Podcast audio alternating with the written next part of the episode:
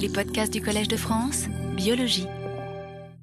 Bonjour, merci d'être fidèle malgré la compétition euh, sur un sujet malheureusement un petit peu voisin euh, avec cette journée sur euh, la psychiatrie. Aujourd'hui, vous savez bien que le thème qui traverse mes cours, c'est l'importance d'enregistrer les neurones pour comprendre le fonctionnement du cerveau. Et il y a peu de neurones qui ont eu autant de retentissement et qui ont été euh, étudiés par des disciplines aussi diverses que les neurones miroirs.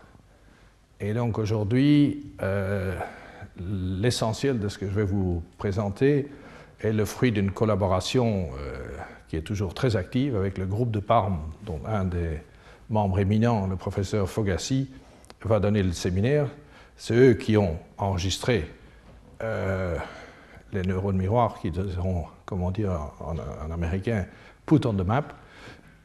Et en fait, euh, la petite histoire raconte que Leonardo était en train d'enregistrer un neurone euh, dans le cortex prémoteur qui était un neurone prémoteur pour, pendant, qui était actif quand le singe léchait quelque chose, donc l'acte de lécher, et que par hasard, vous savez bien que les Italiens adorent les glaces, que les glaces sont très très bonnes, et Leonardo était en train de lécher sa glace devant le singe, et à leur grande surprise, le même neurone était extrêmement activé par la vision du professeur Fogassi en train de lécher sa glace. C'est le début des neurones miroirs. Et donc je suis très heureux qu'un des pionniers, un de ceux qui a décrit euh, ces neurones extraordinaires, euh, a bien voulu accepter euh, de parler dans mon séminaire. Et donc c'est lui qui sera chargé dans la seconde partie de décrire en détail les propriétés de ces neurones. Moi, ce que je vais faire dans ce cours, c'est montrer, et c'est probablement à ce jour la meilleure illustration de la puissance de cette triade des sciences cognitives dont je vous ai parlé depuis le début de mes cours, c'est-à-dire l'association systématique de l'enregistrement neuronal chez le primate non humain, l'imagerie chez le primate non humain et l'imagerie chez l'homme. Parce que ce que je vais vous montrer, c'est qu'il y avait eu beaucoup de tentatives, euh, je dirais historiques, avant que nous on démarre notre collaboration, pour essayer de mettre en évidence l'équivalent des neurones miroirs chez euh, l'humain. Et donc il y a toute une littérature sur the Human Mirror System, dont les critères d'identification n'étaient pas toujours très euh, solides. Et donc, c'est en faisant de l'imagerie chez l'animal, dans le modèle où on a décrit les neurones, où on, connaît la région où ces neurones sont hébergés, si vous voulez, qu'on a pu déduire une signature visible dans la résonance magnétique qui est une signature spécifique de ces régions, et alors on a pu employer, importer cette signature chez l'homme et aller rechercher des régions qui ont la même signature résonance magnétique euh, chez l'humain. Donc c'est, à mon avis, une, très très belle illustration de la force de cette approche. Voilà, donc ça pour le thème de la leçon euh, d'aujourd'hui. Alors voilà, on démarre 96, euh, c'est la première publication euh, complète, parce qu'il y avait déjà eu euh, diverses annonces, mais ça c'est la, première publication complète de ces fameux neurones qui sont des neurones moteurs, donc ils vivent dans le cortex prémoteur ventral, dans F5.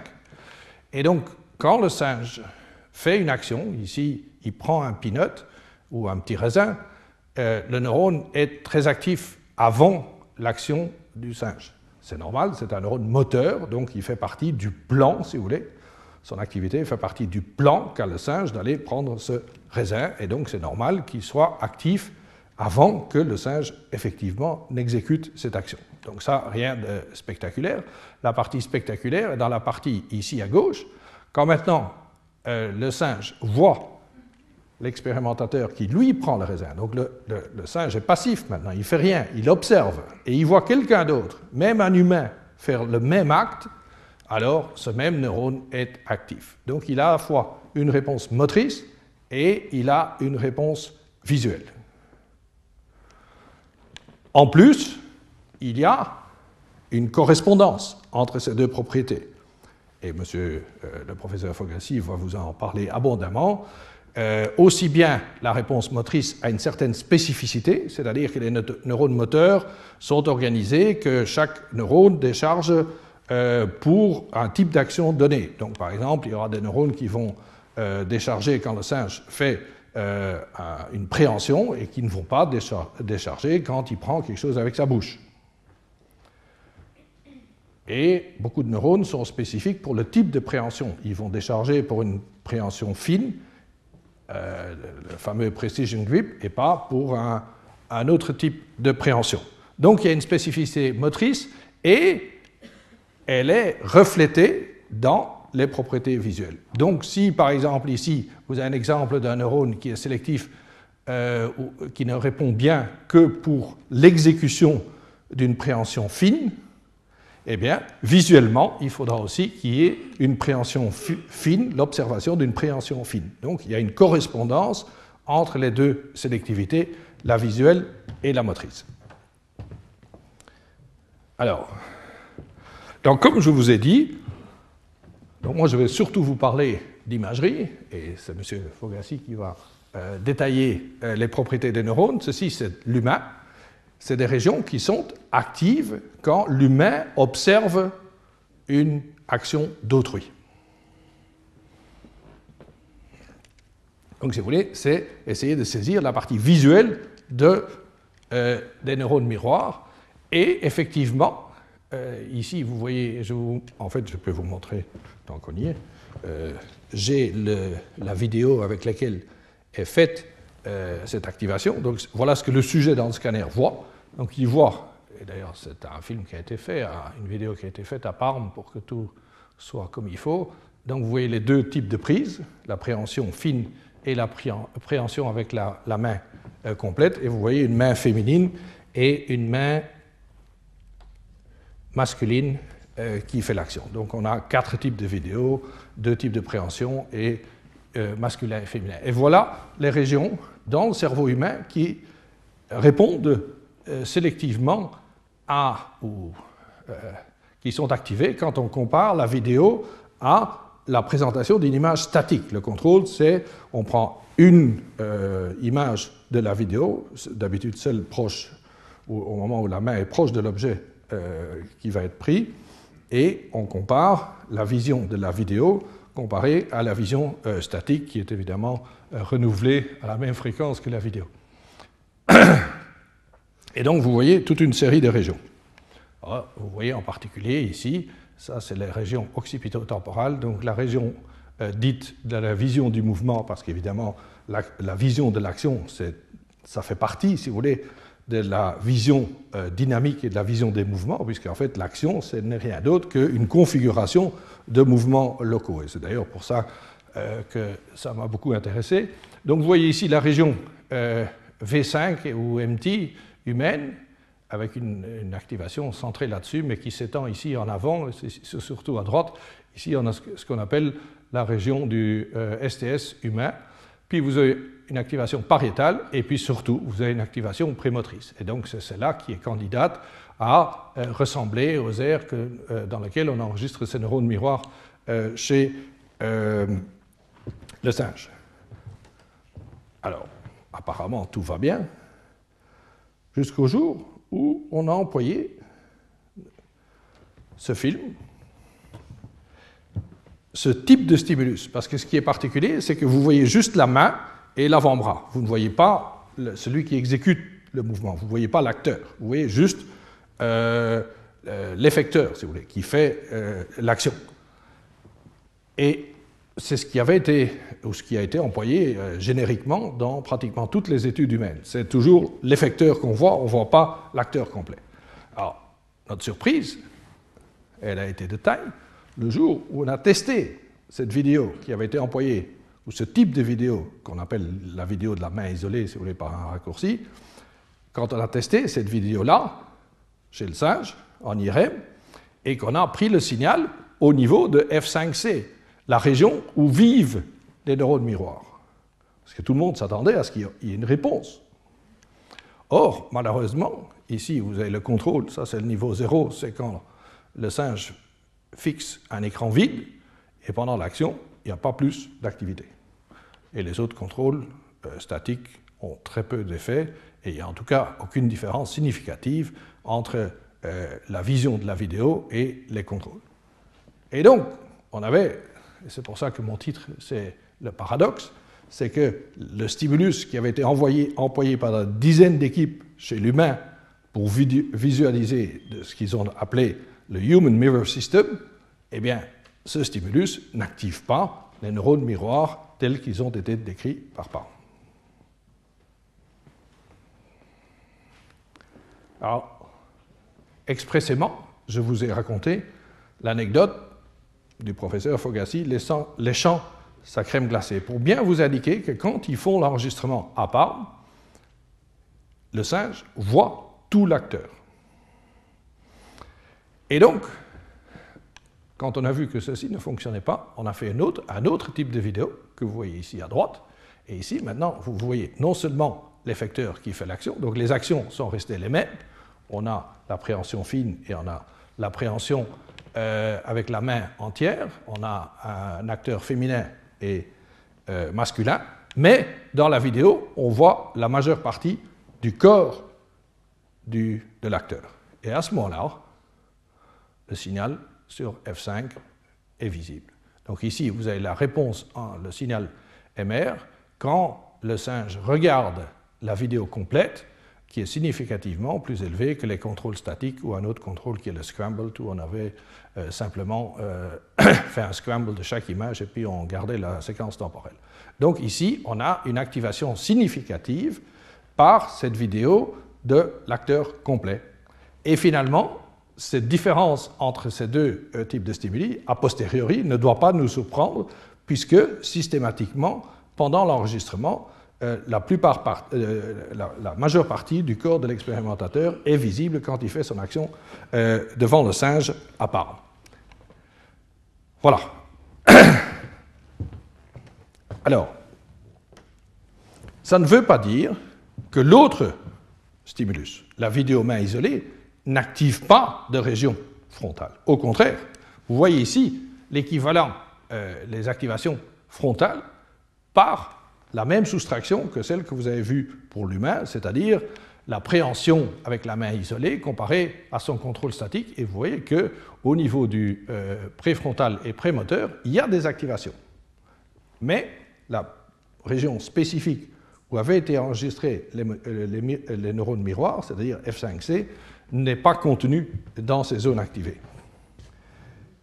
Et dans euh, ce qui est une des choses, il y a beaucoup de choses qui sont merveilleuses à la collaboration avec Parme, mais une des, un des aspects forts de cette collaboration, c'est qu'ils ont un département d'anatomie qui est très, très, très au point. C'est le professeur euh, Lupino, et c'est lui qui est capable, euh, sur les coupes histologiques, de définir par la cytoarchitectonie, donc par la structure histologique, si vous voulez, des différentes parties du cortex. Vous voyez ici une coupe sagittale qui passe à travers euh, des sillons arqués, à l'endroit qui est indiqué ici sur la vue supérieure de, l'hémisphère euh, d'un singe. Et ici, vous voyez ce sillon arqué qui est en avant. Et donc, on prend une coupe à ce niveau-ci.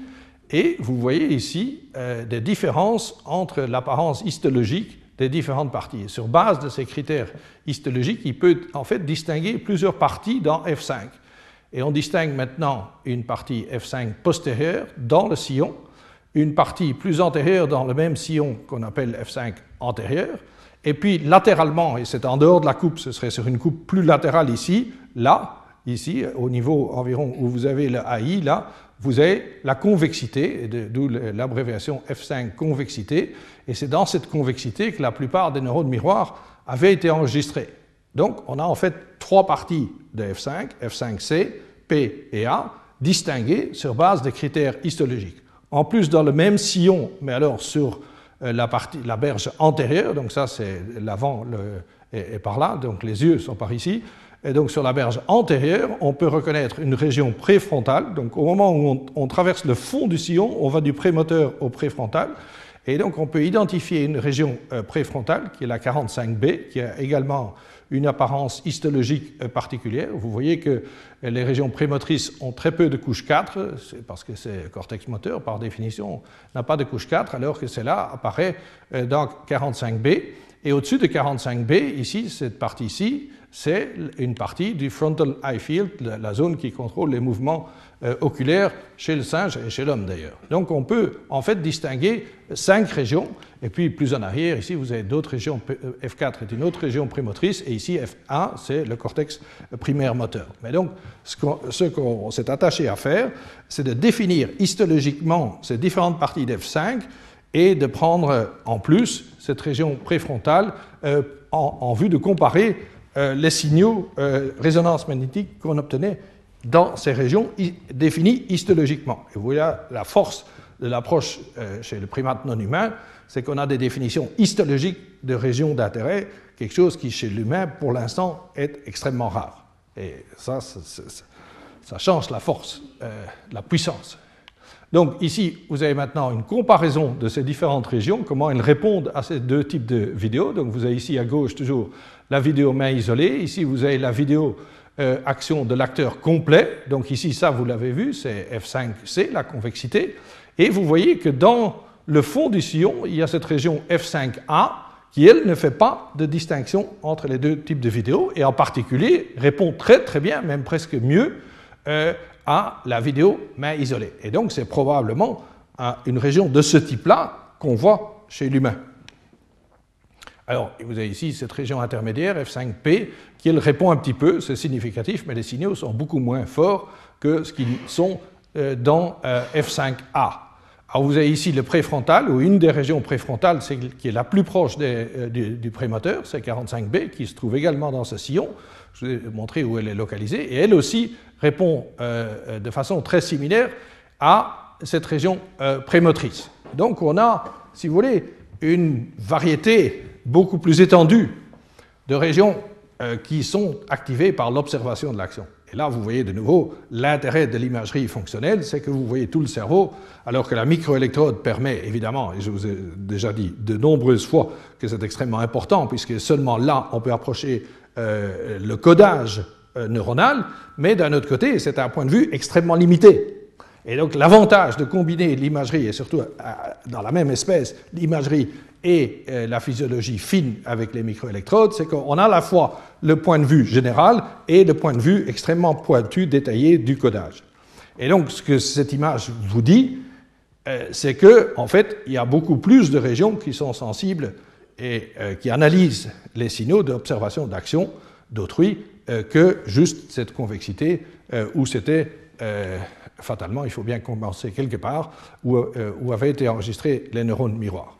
Alors, est-ce qu'il y a des propriétés qui distinguent le prémoteur, parce que c'est quand même une, distinction fondamentale entre le prémoteur et le préfrontal, et dans cette étude, qui bien sûr euh, avait ses limites, puisqu'on n'a pas tout étudié, mais il s'est fait que, donc vous retrouvez ici les réponses euh, en résonance magnétique fonctionnelle des différentes parties, donc ici vous avez F5 Ici, vous avez F5P, et encore, c'est une vieille DIA, temps, on mettait encore un PB de posterior bank, mais ça, on l'a laissé tomber, donc c'est F5P, ici F5A, et ici 45B.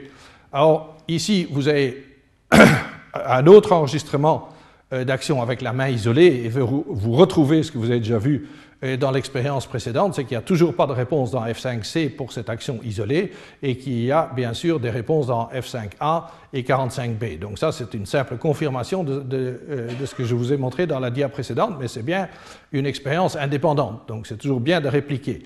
Alors ici, vous avez un espèce de test de sélectivité de cette activation de la main isolée, c'est-à-dire qu'on compare l'action et son contrôle statique, qui sont ici en bleu, au simple mouvement de l'objet. Donc ici, il y a un objet qui va bouger puisqu'il est pris.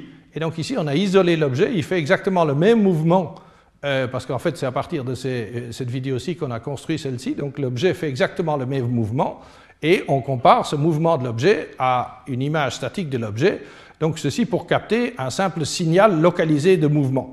Et donc on cherche des interactions, on cherche à montrer que les régions quand il y a action comparée à, son contrôle statique, que ça donne une activation une différence d'activation plus grande euh, que comparée à un simple mouvement et son contrôle statique. Et donc cette étoile veut dire qu'effectivement, ici, il y a interaction, et surtout, il y a interaction ici. Vous voyez que c'est extrêmement net là, et puis que même ici, il y a cette interaction dans le préfrontal. Donc ça, c'est, si vous voulez, un contrôle pour montrer que, ça c'est un, souci constant, c'est que l'imagerie, il faut euh, euh, essayer de trouver le maximum de contrôle pour isoler le facteur euh, qui induit l'activation. Donc ici, on a montré que ce n'est sûrement pas un, une simple sensibilité à un mouvement localisé. Alors, l'autre intérêt de cette diapo, c'est qu'elle vous montre que quand on montre non plus des actions, mais des objets statiques, ceux qu'on emploie que je vous ai montré euh, pour activer l'infratemporal chez le singe et la région LOC chez l'homme, c'est exactement les mêmes stimuli que ces stimuli donc, de vision d'objets, comparer euh, les images intactes des objets comparées à des images chamboulées, donc un test de sensibilité à la forme, si vous voulez, euh, active cette région préfrontale beaucoup plus que les régions prémotrices. Et donc ça, ça, faisait une différence additionnelle. Donc on avait en fait un pattern de réponse qui était différent dans F5C, différent dans F5A et différent dans le préfrontal. Donc fonctionnellement, on pouvait distinguer ces régions définies anatomiquement. Alors, dernier, une dernière image de ce travail. Euh, on peut argumenter, c'est bien de définir histologiquement les régions. Est-ce que et, de montrer qu'une région réagit différemment, est-ce que vraiment les signaux changent de façon abrupte quand vous passez la frontière, quand vous passez d'une région à l'autre? Qu'est-ce qui se passe? Eh bien, la qualité de nos signaux, je vous rappelle que ceci, toute notre imagerie euh, dans le primate non humain est faite avec un produit de contraste qui augmente sensiblement euh, le signal, mais également donne un signal qui est d'origine artériolaire, c'est-à-dire qui vient de la couche 4, donc qui est bien localisé au milieu du cortex, contrairement au BOLD qui, lui, euh, vient des veines à la surface du cortex. Et donc, ce qu'on peut faire, et, vous allez voir plusieurs applications euh, de, cette méthode, c'est qu'on peut faire un échantillonnage, si vous voulez, sur une ligne qui suit le cortex. Donc ici, vous avez une ligne qui commence ici sur la convexité, et donc qui traverse F5P, puis qui continue, qui prend ici F5A, puis qui retourne sur la berge antérieure, traverse 45B, et finalement arrive dans le frontal eye field. Et donc vous voyez ici, le long de cette ligne qui court le long du cortex, vous voyez comment les signaux MR euh, de résonance magnétique, comment ils changent. Et donc là, vous vous éloignez de cette espèce de discrétisation que font les soustractions, puisque vous voyez tous les signaux. Et alors, ce que vous voyez, c'est qu'ici, au moment où vous êtes dans F5P, qui est donc ici derrière, euh, je vous montre à la fois euh, les signaux pour l'action, main isolée, et les signaux pour les formes intactes et chamboulées. Donc le rose, c'est les formes intactes et chamboulées, et donc vous voyez qu'il n'y a pas de différence dans F5P, qu'au contraire, il y a une petite différence sur la majeure partie de la région entre la vidéo-action et ces deux contrôles. Alors ici, soudainement, vous changez de région et vous voyez que le signal action augmente de façon assez brutale au moment où on passe d'une région à l'autre, et donc vous avez ici cette très forte activation par la vidéo action isolée comparée à ces contrôles toujours en bleu, mais au niveau des formes, vous n'avez toujours rien. Le signal général est un petit peu augmenté, mais il n'y a pas de distinction entre les formes intactes et les formes chamboulées. Par contre, au moment où vous tournez ici et que vous passez dans le préfrontal, à ce moment-là, la dissociation entre formes intactes, le signal généré par les formes intactes et le signal généré par les formes chamboulées se distinguent. Et donc vous voyez que euh, c'est bien au moment où vous passez d'une région à l'autre que euh, les signaux changent. Ici la même chose euh, pour une coupe plus latérale où justement on passe par F5C. Donc ça c'est plus latéral, c'est des coupes sagittales, mais ceci est beaucoup plus latéral que celle-là. Et donc là vous avez un bout d'F5C et puis on passe dans le rouge dans F5A. Donc, si vous voulez, euh, le P est plus médian et donc il y a des, endroits où on passe directement de F5C à F5A. Alors ici, vous voyez qu'au moment où vous êtes dans F5C, le seul signal qui a une certaine amplitude, c'est justement la vidéo, mais cette fois-ci de l'acteur complet, et le jaune et l'orange sont ces contrôles. Donc ici, vous avez effectivement une différence euh, entre euh, la vidéo, mais cette fois-ci acteur complet, et ses contrôles. Par contre, l'autre vidéo, la main euh, isolée, le bleu foncé, vous voyez que le signal il est tout à fait perdu. Et ce n'est qu'au moment où on passe dans F5A que ce bleu monte et maintenant rejoint la ligne brune. Donc ici, vous avez les deux actions, l'acteur complet, vous avez ici la main isolée et ici les contrôles, et vous voyez que c'est au moment où vous rentrez dans F5A que le signal bleu monte et qu'on a également une sensibilité à euh, la vidéo euh, main isolée. Donc vous voyez que c'est bien au moment où on passe les frontières que le signal change. Voilà. Donc ça, c'est sorti il y a deux ans. Maintenant, je vais vous montrer euh, ce qu'on a continué à faire.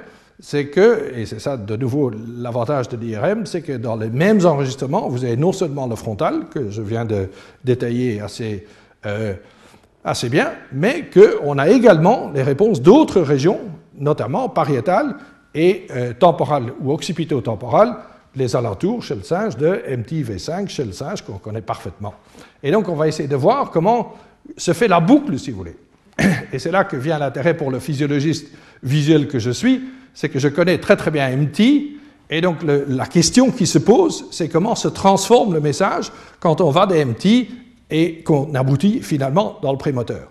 Et si vous voulez, c'est en partie de là que vient mon idée que pour comprendre ce que fait la vision, il faut aller jusqu'à la sortie et au lien avec les autres régions qui reçoivent le signal visuel pour l'employer, parce que là, on a toute la boucle. On peut remonter en fait la boucle du prémoteur vers MT et comprendre quelles sont toutes les étapes de traitement et quel est finalement ce fameux message final qui est transmis au, dehors, qui fait le produit fini, comme je l'ai appelé, de la vision. C'est en fait en faisant ce travail avec euh, euh, l'équipe de Parme et Giacomo euh, Rizzolatti en particulier que ces idées me sont venues. Et donc vous voyez ici en coupe euh, sagittale, toujours chez le singe, vous voyez une très grosse activation, donc on compare toujours l'action, et je crois que c'est la main isolée, et vous voyez ici une série de vidéos euh, de cette préhension. Euh, donc on compare toujours la vidéo action à son contrôle statique, et vous voyez ici des magnifiques activations qui sont tout le long du sillon temporal supérieur du singe. Donc ce sillon-ci, c'est le STS, le fameux STS du singe, et l'avantage, c'est qu'ici, on sait exactement où est la région MTV5, euh, où on a enregistré pendant des années, donc on connaît très bien cette région. L'autre activation que vous voyez sur euh, ces coupes sagittales, plus latéralement, vous voyez ici, euh, non, pardon, plus médialement, excusez-moi, le sillon intrapariétal, et vous voyez qu'il y a aussi des activations dans la partie antérieure du sillon intrapariétal. Donc, on a, comme chez l'humain, grosso modo, trois grandes localisations des activations pour la vision euh, l'observation d'action d'autrui, occipito-temporale, qui chez le singe, c'est le STS, puis pariétal et puis prémoteur. Et donc on a détaillé le prémoteur, maintenant on fait les deux autres régions. Alors, comme je vous disais, et alors, voilà, oui, oui je ne peux pas oublier évidemment. On a comme guide euh, deux bouts de physiologie.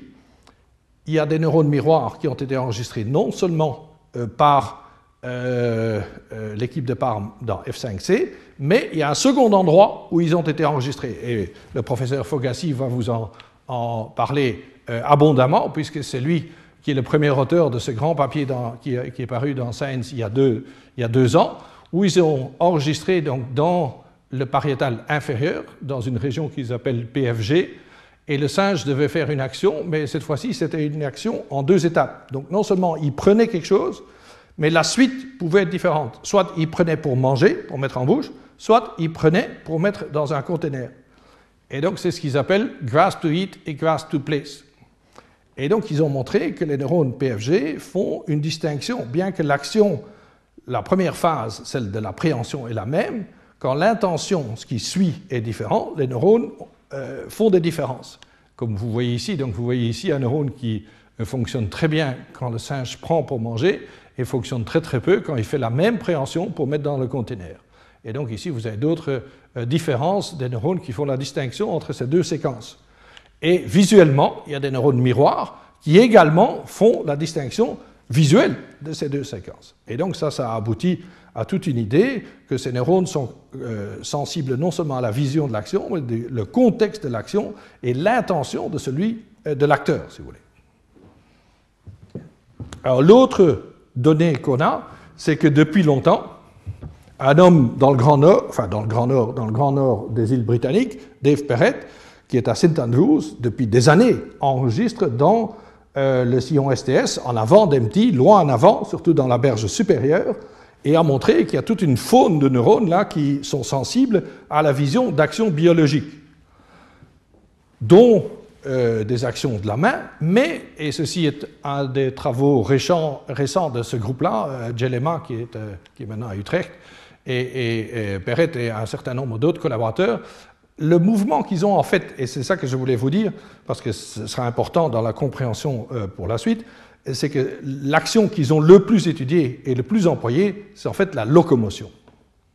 Et vous voyez ici, par exemple, un neurone, vous avez un expérimentateur, donc c'est de nouveau le corps entier, je vous signale, euh, et donc le singe voit un expérimentateur qui soit euh, va en avant, en arrière, donc qui se rapproche du singe ou qui s'éloigne, et ou bien le singe voit euh, la partie frontale du corps, ou bien il voit l'arrière du corps. Donc ici, vous avez le back view, vous avez le front view, et donc vous avez un design croisé, la direction du mouvement et le côté du corps que voit le, singe. Et donc vous voyez que ce, neurone-ci ne répond qu'à la situation naturelle, si vous voulez, c'est-à-dire que quand on voit l'arrière du corps de quelqu'un qui s'éloigne, alors le neurone est actif. Par contre, si vous avez la même direction de mouvement, mais vous voyez l'avant du corps, euh, il n'y a pas de réponse. Et dans les deux autres directions, vous n'avez pas de réponse non plus. Donc ce neurone est uniquement activé quand il voit un, une personne humaine qui s'éloigne. Et donc il faut la, double composante du mouvement de s'éloigner et de la vision de l'arrière du corps. Et donc ce que je voulais, et donc ici euh, euh, c'est la localisation des neurones, c'est surtout la berge euh, supérieure d'ISTS. Mais donc c'est de la locomotion. Et en fait, ils n'ont étudié que dans quelques euh, papiers l'appréhension, la, des papiers relativement dans un passé relativement lointain. Ils ont surtout étudié la locomotion et aussi les expressions faciales. Et donc, juste pour vous dire qu'on peut, parce que ce travail est toujours cité quand on a chez l'homme de l'imagerie sur les, mouvements biologiques et la, vision de l'action. Le point que je voulais, ce que je voulais vous dire, c'est que probablement la vision de la locomotion, de la préhension et d'expression faciale, c'est probablement des choses très très différentes et on ne peut pas supposer que tout, on ne peut pas tout mélanger. Et il est important, entre autres, de distinguer les différents types de mouvements biologiques. Une locomotion est très différente d'une préhension et encore très différente d'une expression faciale. Donc il faut faire attention quand on fait appel à ces travaux euh, de ce qu'ils représentent exactement. Mais donc, on s'attend, euh, sur base de ces travaux, quand même, à des activations dans les STS. Alors voilà. Nous, ce qu'on avait fait euh, avant d'aborder ce travail, c'est qu'on avait déjà un petit peu dégrossi le, problème. Ici, je crois que je vous ai peut-être déjà montré euh, ce schéma. Vous voyez ici les STS du singe qui a été ouvert, donc ça c'est la berge inférieure, la berge euh, supérieure ou oui supérieure, et ça c'est l'arrière du sillon, donc ça c'est caudal, ça c'est frontal, euh, c'est oral, donc en avant. Et ici se trouve la région, la fameuse région MTV5. Et en fait, ces six ronds représentent les six régions sensibles au simple mouvement. Si vous un pattern, vous savez, je vous ai montré des random dot patterns, vous faites simplement bouger ce random dot pattern et vous comparez au statique et vous avez des activations dans ces six régions.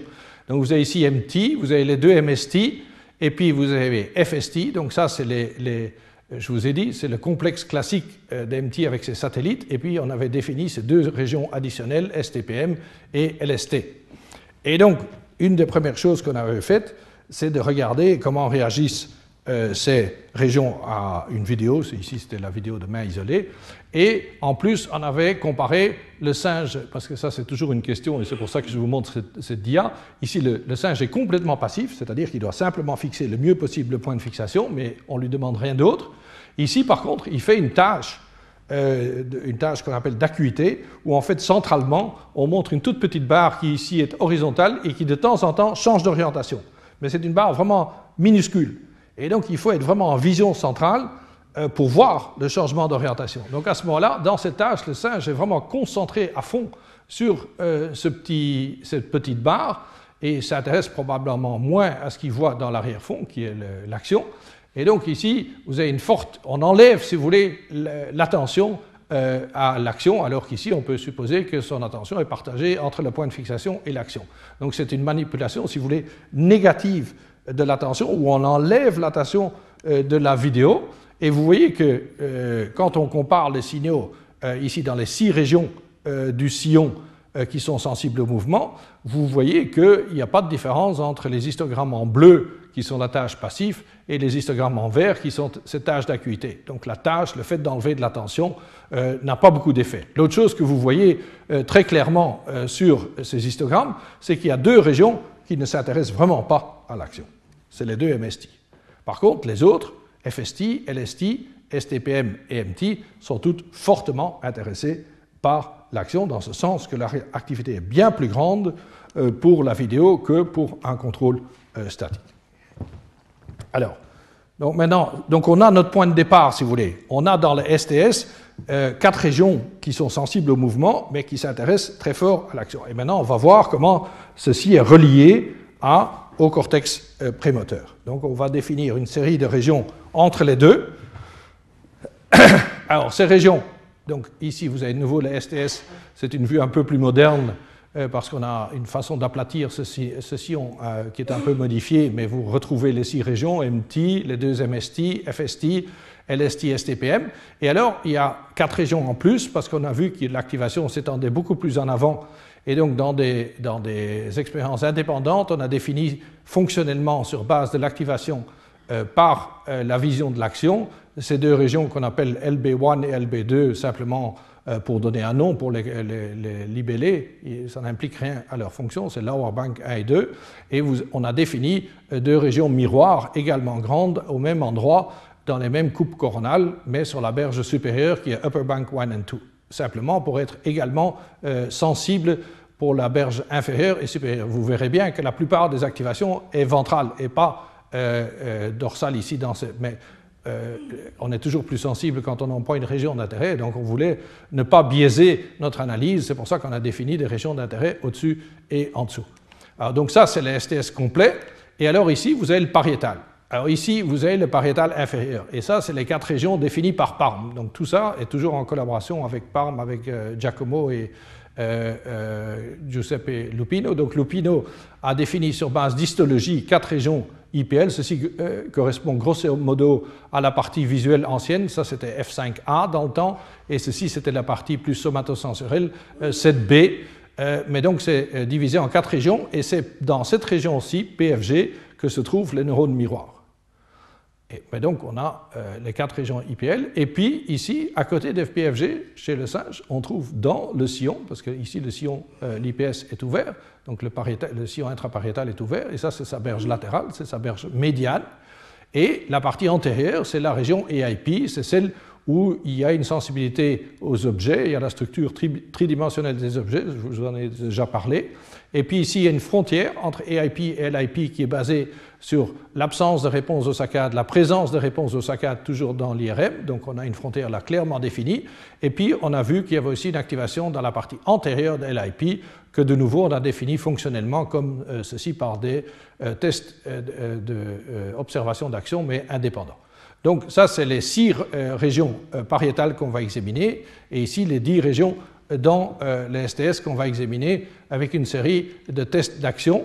Et vous voyez ici la localisation, la localisation sur coupe histologique de ces différentes régions. Alors on va commencer euh, par l'STS, c'est un petit peu indigeste, mais je vais vous résumer euh, l'affaire. C'est qu'au niveau des STS, on retrouve que les deux MST ne sont pas fort intéressés, un petit peu, mais pas très fort, par l'action.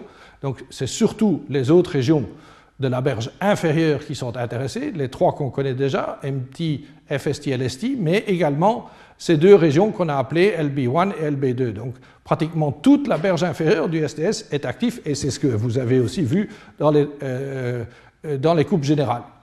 Alors sur la berge supérieure, vous avez en fait cette région qu'on avait définie, STPM, mais vous avez très peu ici en avant.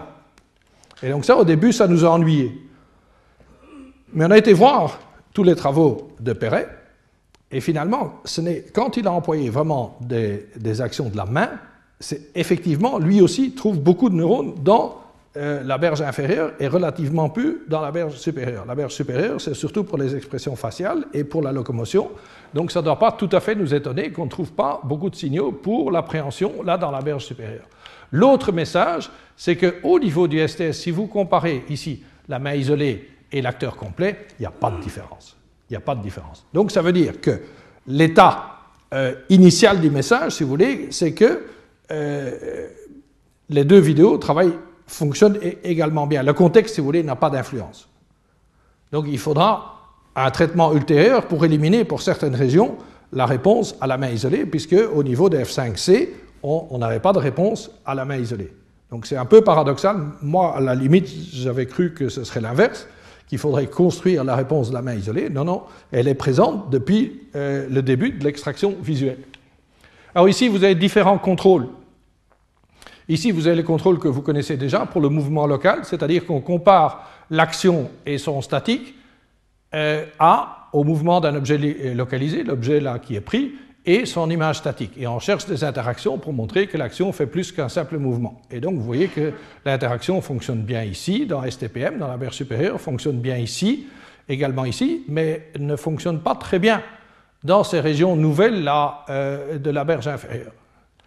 Alors, ici, un autre contrôle, parce qu'on est dans les STS, donc on, est quand même, on cherche le maximum de contrôle pour distinguer l'action d'un simple, simple mouvement. Et donc ici, on a aussi en plus de l'action de l'action, excusez-moi, d'une vidéo dans laquelle on montre l'action et le, contrôle statique, qui, sont les deux conditions classiques, on a fait autre chose, c'est qu'on a pris une image de la main qui est statique et on l'a bougée dans la vidéo. Donc là, vous avez une main qui fait une translation dans différentes directions, donc qui, ne bouge pas comme dans une action, mais qui simplement euh, traverse l'écran euh, pour de nouveau distinguer euh, une action d'un simple mouvement. Et de nouveau, vous voyez que toutes ces régions satisfont à cette spécificité, c'est que l'action fait toujours plus que la simple translation de la main.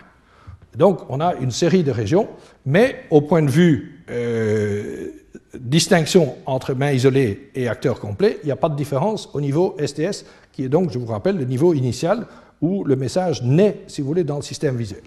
Et ce n'est que quand on va au pariétal qu'on trouve une distinction.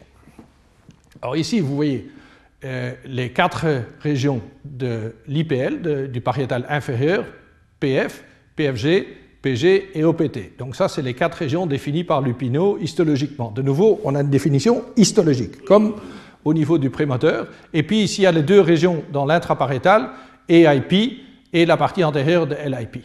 Et alors, ce que vous voyez, c'est absolument... On aurait voulu euh, prédire un résultat extraordinaire, on aurait dit, eh bien, puisqu'il y a des neurones euh, miroir dans PFG, c'est là qu'on attend la vidéo complète et pas de signal pour la main isolée. Et c'est effectivement ce qu'il y a. Donc vous voyez une réponse quand vous voyez la main, euh, quand vous voyez l'acteur complet, vous avez ici l'action euh, vidéo, et ici les contrôles statiques et le scramble, il y a une très belle différence, très significative. Par contre, quand vous avez la main isolé, il n'y a plus de différence, il y a encore un tout petit peu plus de signal pour l'action isolée, mais vous verrez que dans d'autres expériences, elle est encore plus faible, et ce n'est pas significatif. Donc il n'y a une réponse significative que pour la vidéo de l'acteur complet. Donc les deux régions qu'on connaît par la physiologie, où des neurones miroirs ont été enregistrés, ont une signature absolument extraordinaire, c'est qu'ils répondent à une vidéo qui montre une action où on voit l'acteur complet et ne répondent pas quand on va une vidéo où on ne montre que l'effecteur. Donc ça, c'est un signal euh, MR absolument superbe. Alors ici, il y a les différents contrôles. Euh, et bien sûr, ici, par exemple, vous voyez que effectivement, PFG ne fait, pas, ne fait rien de, très significatif et que, par exemple, l'action par rapport à la translation, il n'y a pas de différence. Donc vraiment, il n'y a pas de signal pour la main isolée dans PFG. Et par contre, vous avez des signaux ici au niveau du... Euh, de euh, AIP et un petit peu aussi, mais de nouveau, ils ne sont pas très spécifiques parce que euh, l'effet du mouvement sur un objet simple est à peu près le même que, même si les signaux en général sont plus, plus importants, cette différence n'est pas significativement plus grande. Donc ce n'est pas très spécifique. Par contre, par rapport à la translation, l'action est significativement différente. Donc il y a une spécificité qui rappelle un petit peu celle des parties antérieures de la berge inférieure du STS mais vous avez donc cette magnifique euh, spécificité pour l'acteur euh, qu'on retrouve ici euh, un peu plus en détail parce que c'est quand même un résultat majeur.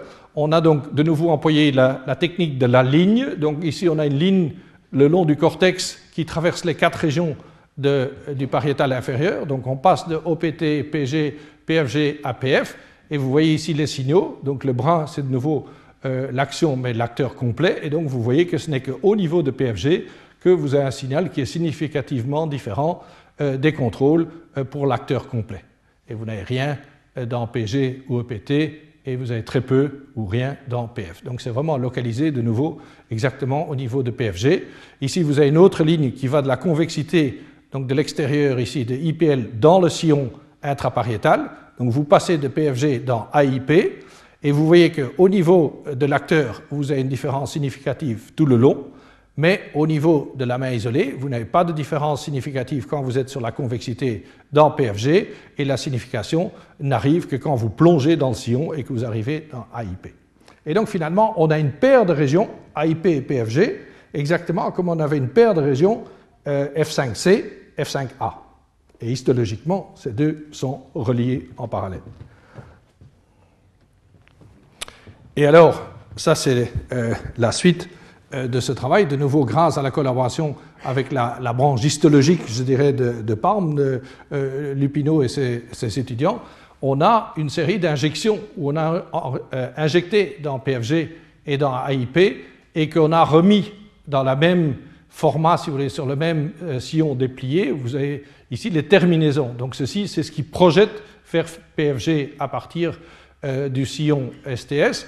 Et ici, ce qui, ce qui projette vers AIP à partir du STS, et c'est une moyenne de deux ou trois singes, donc c'est deux ou trois injections dans des singes différents qui ont été superposés ici dans ces coupes. Et ici, par contre, vous avez la troisième destination du STS, c'est le préfrontal 45B.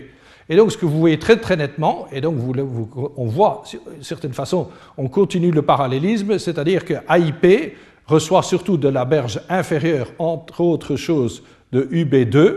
Donc, euh, ici, on avait une activation mais tout le long, vous avez un petit peu de projection, surtout de la berge inférieure, y compris de UB2. Par contre, le euh, PFG, donc le, pariétal inférieur, lui reçoit de la berge supérieure, de MSTD, de STPM et aussi de UB1. Et puis vous avez des projections de nouveau, surtout de la berge inférieure, un peu plus postérieure à celle-ci, vers le préfrontal.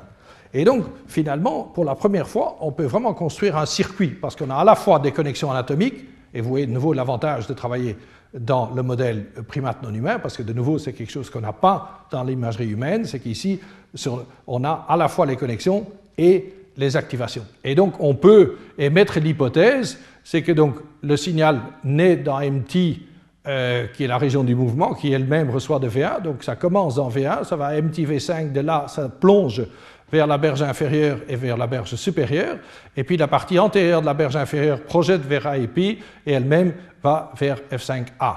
Et puis vous avez un autre circuit qui naît surtout de la berge supérieure qui va à PFG et qui va à F5C, bien que la séparation n'est pas complète euh, de ces deux projections. Mais donc, il y a donc ces deux systèmes parallèles. Et l'hypothèse, c'est qu'il y a donc un double aspect au système miroir. Il y a un aspect euh, en bleu qui est tout, ces deux régions veulent qui est l'acteur visible complètement. Donc ça, c'est l'analyse du mouvement par rapport à l'acteur et à ses intentions. Et puis, vous avez un autre circuit qui, lui, analyse l'action plus en détail. Il ne faut pas l'acteur complet, c'est plus le détail du mouvement et comment il prend l'objet. Donc, c'est plutôt la relation entre l'action et l'objet euh, qui est euh, l'objet de l'action, si vous voulez. Donc, ici, on a en bleu le agent related et ici euh, l'object related. Et donc on, pense qu'il y a ces deux aspects au système euh, miroir. Alors maintenant, la question qui se pose, et je devrais aller un tout petit peu plus vite parce que sinon euh, on ne va pas y arriver, la question qui se pose, c'est que maintenant, si on retourne chez l'humain, est-ce qu'on peut retrouver cette signature? Et la réponse est bien sûr, sinon je ne vous poserai pas la question, c'est bien sûr que oui. Et donc il y a des petites régions. donc on a comparé systématiquement chez l'humain, dans 16 ou 20 sujets, je ne euh, me, souviens plus très exactement, euh, et on a cherché, on a donc employé les deux mêmes euh, séquences vidéo, l'acteur complet et la main isolée, et on a donc cherché l'interaction de nouveau des régions où l'acteur, l'action avec l'acteur complet active fortement et l'action dans la main isolée n'active pas du tout, et on trouve effectivement une région prémotrice et une région euh, à la jonction entre le temporal et le pariétal.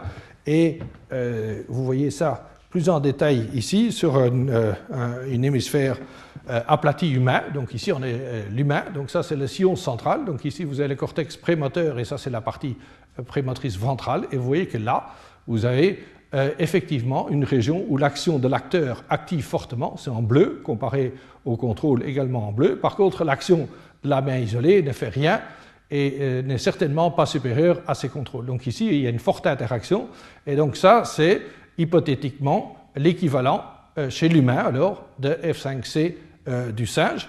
Et de même ici, dans le pariétal, vous avez ici cette série de régions, parce que celle-ci n'est finalement pas très loin de celle-là, donc c'est peut-être une seule grande région. Et donc vous voyez de nouveau ici qu'en bleu, l'acteur complet active cette région comparée à ses contrôles, et que de nouveau, la main isolée ne fait rien comparé au contrôle. Donc là aussi, et donc ça c'est le candidat de PFG euh, chez l'humain. Et donc on peut supposer que les circuits qu'on a vus chez l'humain euh, existent également euh, chez le singe. pardon, excusez-moi, c'est l'inverse. Les circuits qu'on a vus chez le primate non humain existent également chez l'homme. Alors, il est indéniable que cette partie plus spécifique pour l'acteur et donc ce qui correspondrait aux intentions est beaucoup plus restreinte chez l'homme par rapport à la partie qui est activée par la main isolée, ce qui est aussi la raison pour laquelle tellement de gens avaient employé ce type de vidéo. Et donc, on peut établir l'hypothèse supplémentaire, si vous voulez, c'est que ce système-là euh, s'est développé beaucoup plus que le système euh, lié à l'acteur qui est resté relativement restreint et n'est pas beaucoup plus étendu que ce qu'on a chez le singe. Alors, évidemment, et je passerai assez rapidement là-dessus, euh, il est très important de se dire qu'une seule caractéristique fonctionnelle ne suffit pas pour établir une homologie. Il y a eu assez de malheurs euh, de gens qui sont partis sur, une seule, euh, sur un seul aspect fonctionnel et qui ont essayé d'en tirer des euh, conclusions, c'est trop risqué. Et donc, une des choses, parce qu'on a ce résultat depuis au moins un an, une des choses que j'ai faites, c'est de trouver des critères et des raisons, des arguments supplémentaires pour cette identification de F5C, et donc, fatalement, ce qui est en dessous devrait être F5A. Et donc, ici, vous retrouvez ces, ces euh, activations que je vous ai montrées pour l'acteur complet et pour euh, la main isolée, ce que j'ai fait ici, c'est que je parcours toute l'activation prémotrice de la partie dorsale, donc le frontal eye field serait quelque part ici, donc on démarre ici, on descend ici, et 44 chez l'humain serait quelque part là. Donc on, on parcourt de, du dorsal vers le ventral le prémoteur ventral de l'humain. Et donc ce que vous voyez ici, c'est les courbes, c'est la différence avec le contrôle statique pour l'acteur, et en bleu, et pour la main isolée en rouge. Et donc vous voyez bien qu'il y a une série euh, de positions où effectivement l'acteur fait beaucoup plus que euh, la main isolée. Donc ça, c'est la région candidate pour que ce soit F5C euh, humain et automatiquement ceci deviendrait F5A. La partie plus ventrale en dessous deviendrait l'équivalent de F5A chez l'humain. Alors ici, on a une autre expérience qui est en cours avec Giacomo Rizzolatti et Yann Jastorf, où on fait de la somatotopie. Et la seule donc le détail n'est pas important, mais ce qui est important, c'est qu'on trouve de nouveau qu'au milieu, il y a une région qui est différente de ce qu'il y a plus dorsalement et de ce qu'il y a plus ventralement. Ici, vous avez une représentation essentiellement main et bouche, beaucoup plus que pied. Et donc, ça correspond environ à cette région-ci. Donc, ça aide à dire que dans la partie euh, euh, euh, prémotrice ventrale, il y a effectivement trois régions dont cette partie médiane correspondrait à, cette partie ici. Donc ça aide à dire fonctionnellement, il y a une partition en trois morceaux. Et alors, euh, vous vous souvenez peut-être de cette image, qui est notre image chez le, singe. Donc je retourne brièvement au singe pour vous rappeler que on pensait qu'on avait trouvé une petite euh, partie de F5A où on avait une agglomération de neurones canoniques. Vous vous souvenez, ceux qui sont sensibles à la forme tridimensionnelle. Ici, c'est euh, une petite région dans F5 euh, relativement antérieure, près du fond du sillon, qui est spécifiquement activée par la structure tridimensionnelle à partir de la stéréo et qui est aussi cette petite région sensible aux objets bidimensionnels. L'entièreté ne l'est pas, mais cette petite sous-région l'est. Et ceci pour vous dire que ça, c'est donc la partie antérieure d'F5A et que chez l'humain, on trouve aussi à cet endroit euh, surtout ici à droite, c'est très clair. Donc vous avez ici le sillon euh, central, vous avez ici le prémoteur, donc F5A serait à peu près ici. Et juste là, en avant, vous trouvez cette sensibilité pour la forme 2D dans le cortex prémoteur ventral. Donc ça correspond à l'idée que F5A chez l'humain serait effectivement ici. Donc ça aide à identifier euh, la position de F5A chez l'humain et même il y a des sensibilités à la forme tridimensionnelle humaine.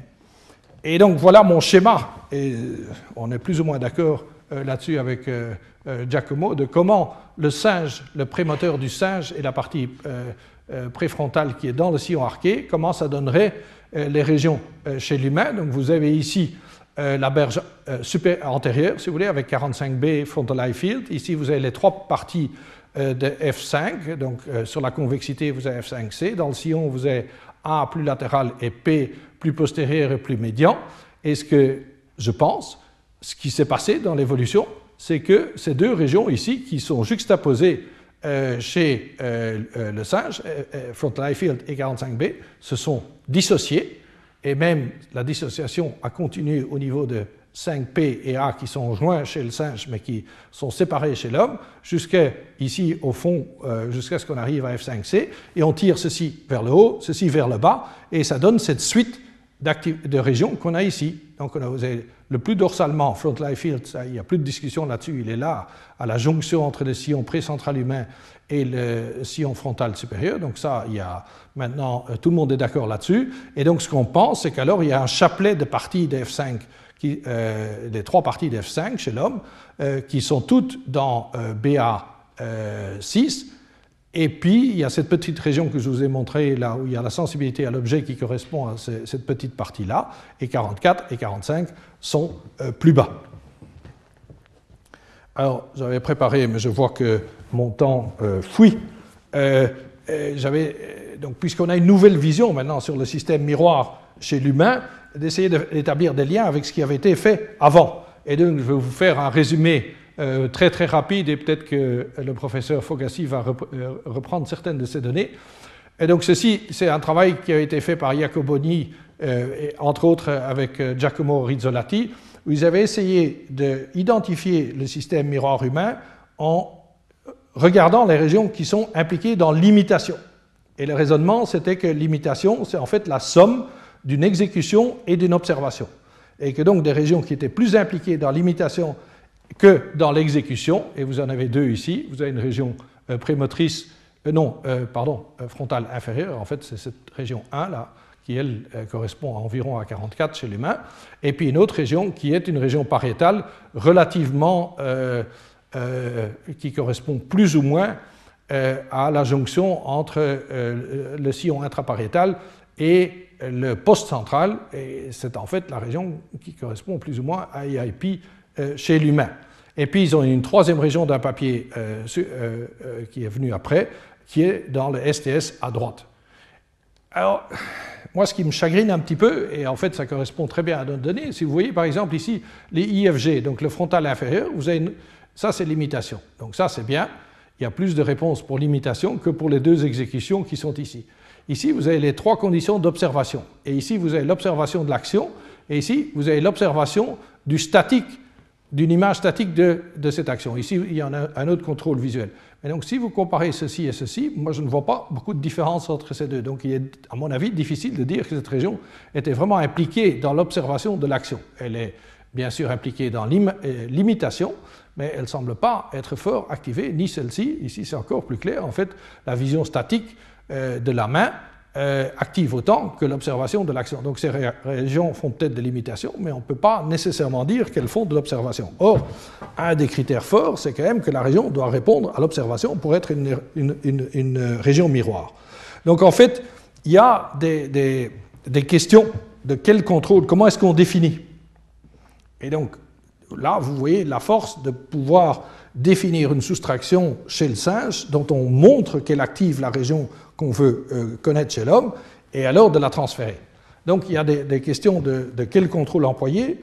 Il y a euh, donc une, façon différente de définir le système miroir, puisque le dogme, c'était le système miroir humain, c'est celui qui imite, ce qui implique directement une association entre ce système et cette fonction.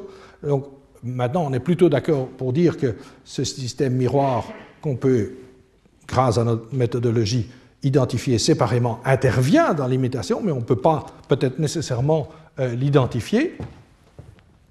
Et puis, euh, surtout, je crois qu'il est temps de mettre un peu d'ordre dans toutes ces euh, études et de varier plus systématiquement toutes les variables qui sont un petit peu mélangées dans ces études. Il y a un grand nombre de variables et c'est ça qui fait euh, la difficulté, mais aussi la richesse, c'est qu'il faudrait, il faudrait mieux distinguer le type d'effecteur, que ce soit le membre inférieur, supérieur ou la face, euh, que si c'est les extrémités qui bougent, beaucoup des études de Jacoboni sont faites juste avec un, euh, un doigt qui bouge un tout petit peu comme ça. C'est quand même très différent de la préhension avec la main, c'est encore différent d'un mouvement complet avec le bras, comme par exemple quand on tape sur une porte, c'est quand même autre chose que de prendre et de bouger juste le petit doigt, et c'est encore différent de, la locomotion qui implique tout le corps. Donc il faudrait une, meilleure description des différents types d'actions biologiques. Les gens disent toujours action biologique, mais évidemment c'est différent d'une translation de random dot, mais il y a tellement de choses différentes. Puis euh, chez le singe, on a surtout employé des trucs transitifs. Chez l'humain, évidemment, on peut avoir des actions intransitives. Puis, il y a toute une, question de latéralité, aussi bien dans la présentation visuelle, il peut y avoir une latéralité. Évidemment, si on fait de l'exécution, il peut y avoir une latéralité euh, dans euh, l'hémisphère et dans la, main qui, agit. Et puis, quand on présente un acteur, il y, a, il, y a, beaucoup de variables qui s'attachent à l'acteur lui-même. Ça peut être euh, un enregistrement du sujet lui-même, ou bien ça peut être autrui, ça c'est déjà une première euh, distinction.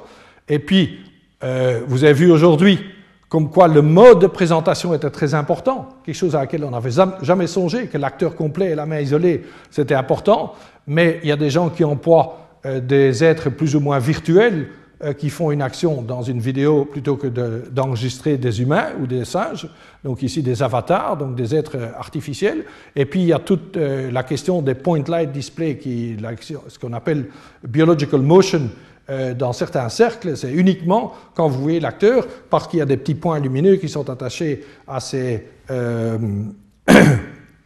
comment est-ce qu'on dit, à ces articulations, et qu'on voit que ces points lumineux en mouvement. Donc le mode de présentation très très différent, on a vu aujourd'hui que c'était important. Quand vous voyez un, autrui, c'est important de voir... Euh, non, en fait non. Si vous voyez un acteur, c'est relié un petit peu au self et à l'autre. La perspective peut être égocentrique. Vous pouvez voir comme si vous voyez votre propre pied, ou bien vous pouvez voir des pieds de quelqu'un d'autre. La perspective peut être différente. Et puis vous pouvez voir parce que ça c'est important pour euh, l'imitation, vous pouvez voir la main droite et vous la copiez avec la main droite, mais ce qui est plus naturel, c'est de copier avec la main droite ce que la main gauche fait. Donc ça c'est la vue en miroir qui normalement pour l'imitation est la plus naturelle. Donc ce que je veux vous dire, c'est qu'il y a une série de variables là dans toutes ces études de vision d'action biologique qui ont été très très mal ou qui n'ont presque pas été manipulées. Et donc on met tout sur le même tas et ça ne doit pas nous étonner euh, qu'il y ait euh, beaucoup de problèmes. Alors l'autre aspect, c'est plutôt relié donc, je crois quand même que c'est le système main isolée, donc le système F5A euh, AIP, qui va correspondre grosso modo au système d'imitation. Donc, ça, c'est une identification. Et l'autre, c'est que ce système intention, et ça, c'est, les données cellulaires vont sûrement euh, vous le confirmer, la partie qui a trait à la vision de l'acteur complet, ça, ça a probablement beaucoup de rapport avec l'intention de cet acteur. Et vous voyez ici une étude qui est assez sophistiquée de Sachs Perret et collaborateurs, qui ont montré que quand un, sujet humain passe derrière une occlusion et il reste anormalement longtemps par rapport à une occlusion qui mécaniquement correspondrait au passage juste derrière cet obstacle ici, ou derrière cette espèce euh, d'armoire qui se trouvait dans la pièce.